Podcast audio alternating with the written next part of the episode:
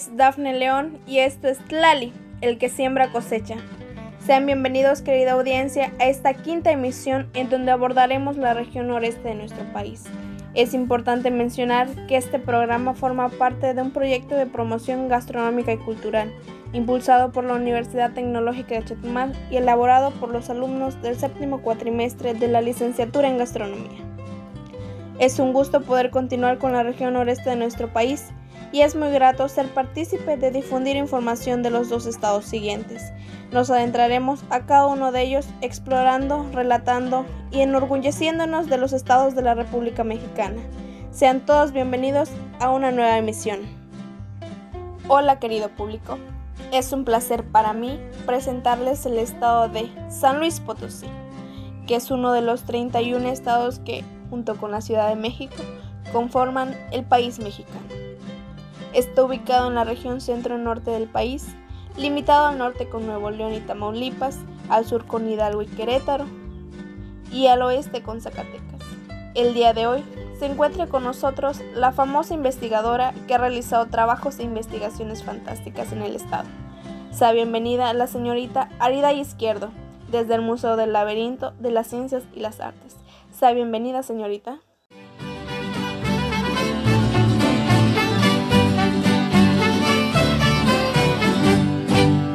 Yo soy de San Luis Potosí.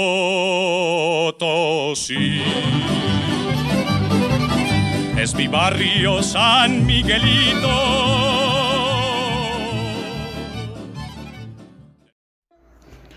Hoy les vengo a contar la historia del bello estado de San Luis Potosí. Nos remontamos a la historia prehispánica, donde empezaron realmente la historia de México, en este caso la de San Luis Potosí, donde poco a poco la gente iba viniendo. Antiguamente eran tribus, estas eran pequeños grupos de poblaciones que se venían obligados a vivir sin asentamiento fijo. Eran grupos principalmente de cazadores y recolectores. En el norte y centro tenemos a los otomí y chichimecas. Y en la parte este y sureste habitan los huastecos, pames y los náhuatl. De ahí cada uno se estableció y poco a poco tomaban su propia identidad con su comida, su dialecto, hasta la forma de vestir es muy diferente entre cada uno. Todo marchaba bien hasta que en 1492 entró una embarcación española liderada por Hernán Cortés, que para todos los habitantes de ese lugar sorprendió los confundieron con sus dioses, dándoles todos los que a ellos eran sagrados, como sus vestimentas, especies, frutos. Tal fue la sorpresa del español que regresó llevándose un poco de lo que encontró para mostrárselos a los reyes y pedirles regresar a las nuevas tierras. Y bueno, ya sabes la historia. Ellos venían con avaricia pensando que habían riquezas como oro o plata. Eso molestó al emperador Moctezuma. Después vino su sucesor defendiendo sus tierras y así perduró por muchos años. Y no nos quedó de otra que aprender a vivir con ellos. Pasaron los años y la voz se fue corriendo, entrando países como Francia y China, lo que nos llevó a nuestro estado de San Luis Potosí. Hacemos un pequeño paréntesis porque fue gracias al rey de Francia y a sus santos Luis IX que tenemos ese nombre y a la comparación de las minas de plata de la actual Bolivia de Potosí. Y si nos adentramos más en la historia y a los elementos que caracterizan el Estado, tenemos el escudo del Estado, que precisamente se hizo en honor al rey Luis IX. Parado en el cerro de San Pedro cargando la Santa Cruz y a sus costados tiene dos barras, una de oro y la otra de plata, refiriéndose al estado minero que es. Hoy en día el estado se divide en 58 municipios. Aparte de la capital, otros municipios importantes son Matehuala, Tamazopo, Río Verde. Dentro de lo que respecta a la cultura de San Luis Potosí, tiene tres culturas que sobresalen, los pames, los huastecos y los otomí. Más sin embargo, el dialecto más hablado en el estado es el náhuatl, seguido del huasteco, el pame, el otomí y el mixteco. San Luis Potosí forma parte de las entidades del centro de la República Mexicana que tradicionalmente han sido proveedores de mano de obra migrantes a Estados Unidos. Desde finales del siglo XIX, la relación histórica entre San Luis Potosí y Texas fue un elemento que favoreció el desplazamiento de muchas personas que, por razones de negocios, familiares o de educación, cruzaban la frontera para internarse en territorio estadounidense.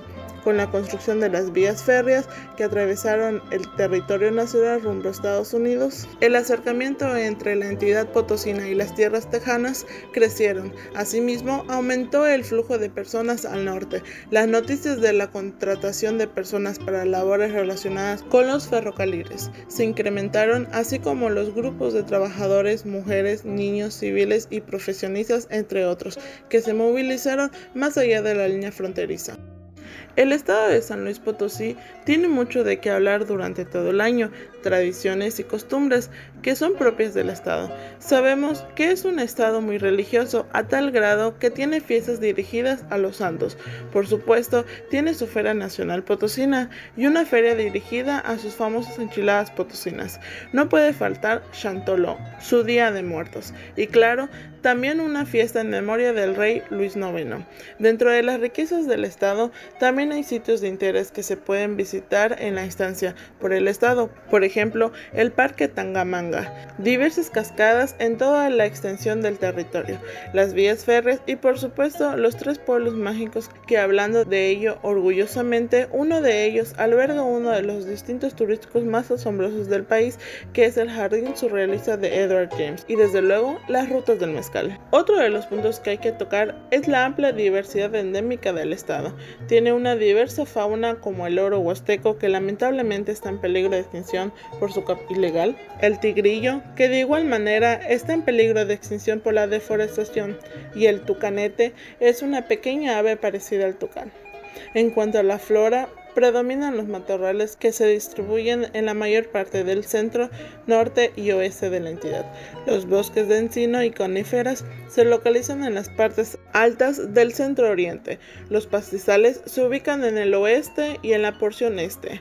En lo que corresponde a la región huasteca, las selvas secas y subhúmedas limitan con las zonas agrícolas que abarcan el 26% del territorio. Y ya que hablamos de la agricultura, está por demás decir, es un estado muy activo en cuanto a las actividades económicas que se realizan en el estado, como por ejemplo la minería, que es una de las actividades principales que se realizan en el estado.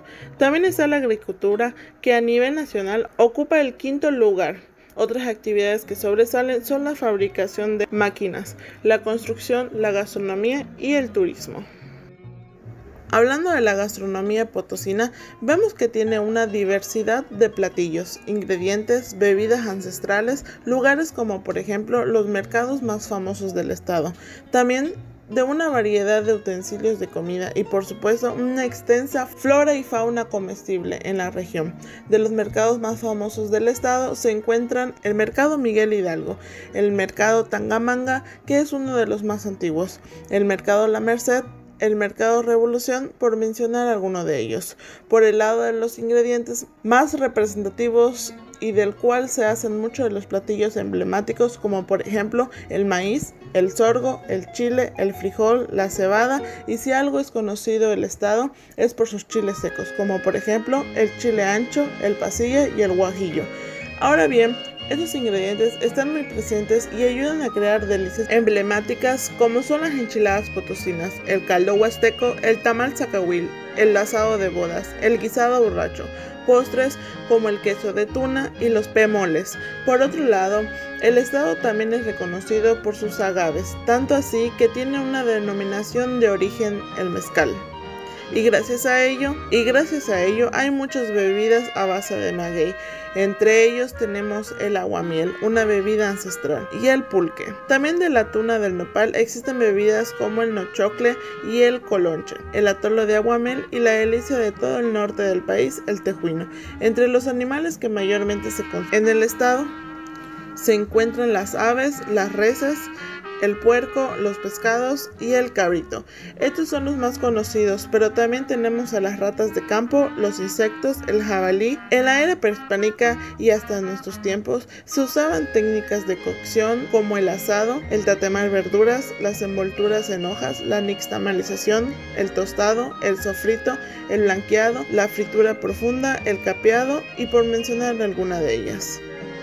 Es impresionante la información que se pudo obtener en poco tiempo. Y es que hablar de un estado de la República Mexicana es todo un tema. Con este pedacito de información nos podemos dar cuenta de lo grande y hermoso que es el Estado, desde lo cultural hasta lo gastronómico, y eso nos sumerge en un viaje de sabiduría y conocimiento. La información brindada habla muy bien de lo tanto que ha realizado. Le agradezco su participación brindada en este espacio dedicado a San Luis Potosí.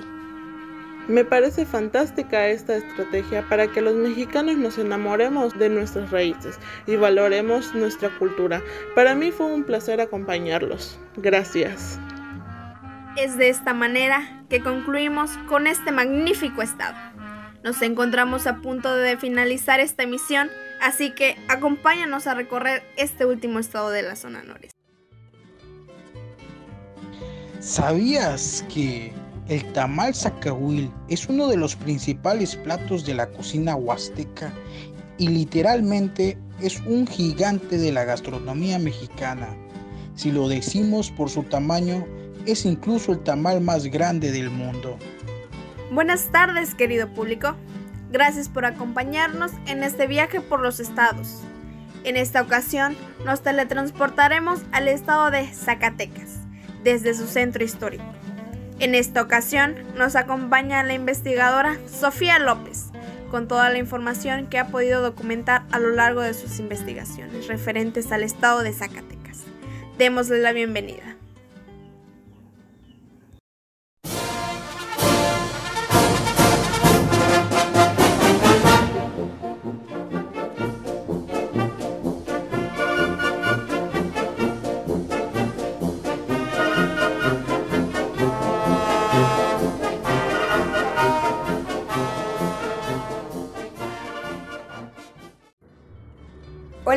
Gusto poder acompañarlos en este maravilloso programa y para mí es un gran honor que me permitieran compartir todos los conocimientos que he recabado a lo largo de mis investigaciones sobre este precioso estado y lo que lo caracteriza. Podemos empezar diciendo eh, en general que Zacatecas es uno de los estados que conforman la zona noreste del país y que fue fundado el 23 de diciembre de 1588 y que para esa fecha fue oficialmente llamado Libre y Soberano de Zacatecas.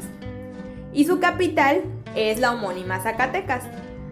Uno de los datos muy importantes que debemos de tener muy presentes es que en diciembre de 1993 el Centro Histórico de Zacatecas fue aprobado como Patrimonio Cultural de la Humanidad. Algo muy importante tanto para los habitantes de ese estado como para México en general.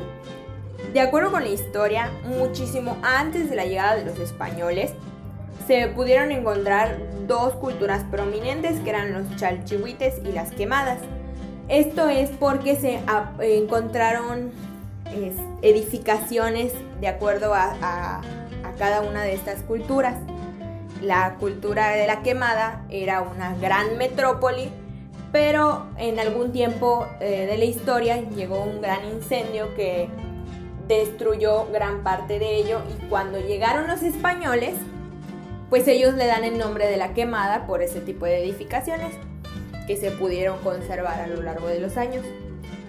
Y durante la época prehispánica empiezan a aparecer otras tribus en estas áreas, que eran los chichimecas, los zacatecas, los huicholes, los huachiles, los tepehuanes, que se instalaron en lo que hoy es el municipio de Nochistlán. También se dice que en el 8 de septiembre de 1546, el día de la Natividad de Nuestra Señora, es cuando Juan de Toloso llegó a, lo que hoy es Zacatecas. Él buscaba yacimientos y minas que contenían piedras preciosas, plomo, oro, plata. Y él llegó buscando eso y lo encontró. Entonces, al ver los, las, em, las empresas que sí, que sí habían hallazgos de este tipo de materiales, empiezan a traer empresas extranjeras para explorar las minas. Y con la fibra de la plata y el oro que ellos sacaban, empezaron a hacer las edificaciones que nos encontramos actualmente en Zacatecas. Entonces, por ello, los historiadores toman que la fecha de fundación del Estado fue el 20 de enero de 1548, cuando se encontraba eh, Toloso con Diego Ibarra y Cristóbal de Oña, Oñate, junto con algunos mineros y artesanos españoles. Con la independencia de México después, el rango de la ciudad cambia a un estado libre y federado de Zacatecas. Y se dice que los poderes estatales residirán ahí. Gracias a esto se destaca el padre del federalismo en México, que es Francisco García Salinas, que junto con él empezó a seguir el desarrollo del estado de Zacatecas. Y después, durante el porfiriato, se levantan en armas y surge la Revolución Mexicana. Zacatecas protagoniza esto como una gran batalla decisiva en la historia nacional, que es la toma de Zacatecas en junio de 1914, los cuales triunfaron las fuerzas revolucionarias sobre el huertismo. Y así es como la ciudad mereció el título de heroica ciudad. De acuerdo a toda esta historia, es por ello es que conocemos Zacatecas como es actualmente. Lamentablemente en la actualidad solo se encuentran pocas tribus que habitaban antes. Ahorita solo se encuentran lo que son los huicholes y los tepehuanes. Ellos se encuentran en el sur del estado de Zacatecas y logran asentarse y ahí mantenerse gracias a su capacidad de adaptación y sobrevivir, ya que ellos se dedican a la agricultura y venta de sus artesanías que los representan. De, y de igual forma, todas las lenguas que se hablaban pues se van perdiendo a lo largo de los años y se empiezan a quedar muy pocas. Actualmente solo se hablan el huichol, el náhuatl, el tepehuano y el tlapaneco. De tantas tribus que habían, actualmente muy pocas residen y muy pocas siguen hablando el idioma. Pero gracias a toda esta historia es que encontramos las tradiciones, las creencias, las costumbres y la expresión artística que caracteriza a la comunidad de Zacatecas. Las festividades, las tradiciones y costumbres de Zacatecas se basan en la religión, representan con orgullo la ciudad de colonial que fue en la historia atrás. Eh, representan los edificios con valor histórico de todos los zacatecanos. Entre estas tradiciones se pueden encontrar eh, y festividades se pueden encontrar lo que es el Día de la Virgen, del patrocinio que se celebra el 8 de septiembre. Y este se celebra en el Cerro de la Bufa, que es uno de los lugares característicos de Zacatecas. También se celebran las mañanitas de abril, la conmemoración de la toma de Zacatecas cada 23 de junio, que es la batalla para derrotar al presidente Victoriano Huerta. También se encuentra eh, como festividad la morisma de Bracho, que es una fiesta tradicional, religiosa, histórica y cultural. Engloba las cuatro cosas y se realiza en honor a San Juan Bautista y este se hace en el Cerro de la Bufa. También podemos encontrar las características ferias de plata, ya que Zacatecas es un lugar eh, con minería. Está la Feria Nacional de Zacatecas, festividades folclóricas, tiene un sinfín de danzas y bailes que representan cada época del, de que pasó Zacatecas hasta lo que actualmente es.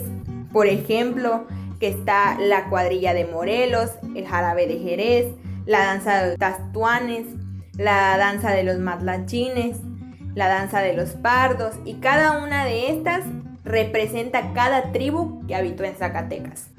Y si nos vamos un poco más al área de la gastronomía, podemos decir que Zacatecas tiene una gran variedad de alimentos, bebidas y postres.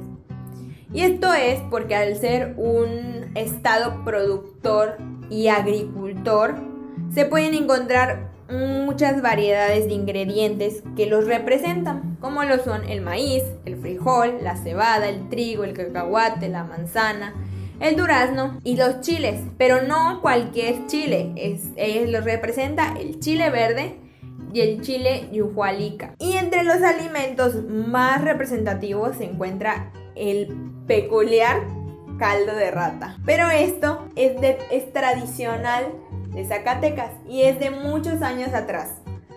Pues este se, empezó a preparar en la época de escasez que no tenían que comer y empezaron a cazar ratas de campo para poder tener alimentos. Y se quedó a lo largo de los años ya que es un alimento que es muy rico y además tiene muchos nutrientes, tiene muchas propiedades para la salud. Tenemos entre otros alimentos el asado de bodas, los tacos envenenados, los figadetes, el pipián de papas y cada uno de ellos tiene una historia que lo representa y el por qué es típico de Zacatecas. Entre las bebidas se pueden encontrar el tejuino, el colonche de tuna, el aguamiel, el tepache, el mezcal y entre los postres la natilla zacatecana, que es a base de leche de vaca, huevos, nueces o en su defecto piñones o almendras. Y entre todos estos alimentos se pueden encontrar muchísimos que son a base de tunas. Esto es porque la tuna es uno de los ingredientes más antiguos del estado de Zacatecas y es facilísima de encontrar en la zona. Se ocupan para distintos fines. De hecho, el colonche de tuna, existen como postres la gelatina de tuna, el pipián de papitas lleva nopal. Es muy popular ocupar este ingrediente para los alimentos, para la gastronomía de Zacatecas. Y mencionando todo esto, Zacatecas cuenta con denominaciones de origen. Y eso es lo que hace que él pueda producir ciertos ingredientes y ciertos productos con un nivel único y un estándar de calidad único. Y entre ellos se encuentra el chile yuhualica y el mezcal. Es muy interesante todo lo que nos contaste el día de hoy. Es una manera de demostrar al mundo las maravillas con las que contamos los mexicanos. Cada vez me sorprendo más y más. Todo lo que nos cuentas es lo que representa Zacatecas actualmente. Ahora entiendo por qué los zacatecanos quisieron preservar su arquitectura, pues cuenta la historia de ellos como está. Y ni hablar de su gastronomía que es amplia y única del estado. Muchas gracias por acompañarnos el día de hoy, Sofía. Espero en otra ocasión puedas volver a acompañarnos con otra de tus magníficas investigaciones. Al contrario, muchas gracias a ustedes por invitarme y permitirme compartir todo esto que he documentado en mis investigaciones. Nos vemos pronto y me encantaría volver a participar con ustedes. ¿Sabías que los tacos envenenados se llaman así por don Lauro quien los vendía. Colocó un letrero fuera de su negocio para atraer a la gente que decía, si quieres envenenarte, come tacos. Muchas gracias a nuestras investigadoras que nos acompañaron a lo largo de nuestro programa y nos compartieron todo sobre estos dos maravillosos estados. Así finaliza esta emisión. De esta forma se concluye el paseo por la zona noreste, pero todavía no es una despedida. Sintonízanos en nuestra siguiente transmisión para otro viaje por los distintos estados que tiene México, que aún faltan muchas zonas por visitar.